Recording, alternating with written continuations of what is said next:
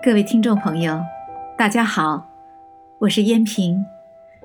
清河漫谈，很高兴与大家如期相约。周末，托得浮生半日闲，我一边喝着清茶，一边随意翻看着书卷。有这样的一段文字吸引了我的目光，我觉得其文美丽而很有深意，愿同大家一起赏心。请听：观朱霞，悟其名利；观白云，悟其卷舒；观山岳，悟其灵奇；观河海，悟其浩瀚。则俯仰间，皆文章也。对丽竹，得其虚心；对黄花，得其婉洁；对松柏，得其本性；对芝兰。得其幽芳，则游览处皆诗友也。上面这段文字译成白话文就是：观赏天边的红霞，我们可以领略它的光辉绚烂；观赏天上的白云，我们可以领悟它的自如舒卷；观赏巍峨的山岳，我们可以领略它的峻拔峰峦。观赏大江大海，我们可以领略它的澎湃浩瀚。故此，我们只要用心感悟，天地间所看到的，都可以成为美好的篇章。观赏碧绿的竹子，我们可以感悟到待人应当虚怀礼貌；观赏黄花，我们可以体悟到处事应当节操高洁。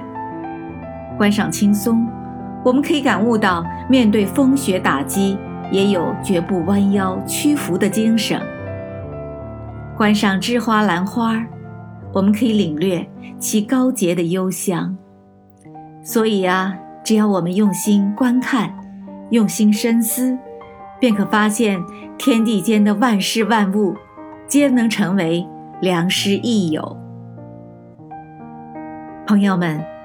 这篇优美而意境深远的短文，其主旨在教导我们：面对大自然中的一花一木、一草一石，我们应当用心观赏，用灵魂去感悟，因为那些美好的东西，皆可成为我们的良师益友，启发开导我们，提升我们生命的品质。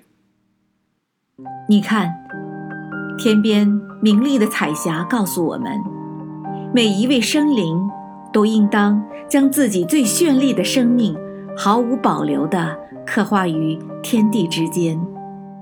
蓝天上舒卷自如的白云告诉我们，生命是有韵律的，生命是有起伏的，我们当随其舒卷自如，舒心坦然。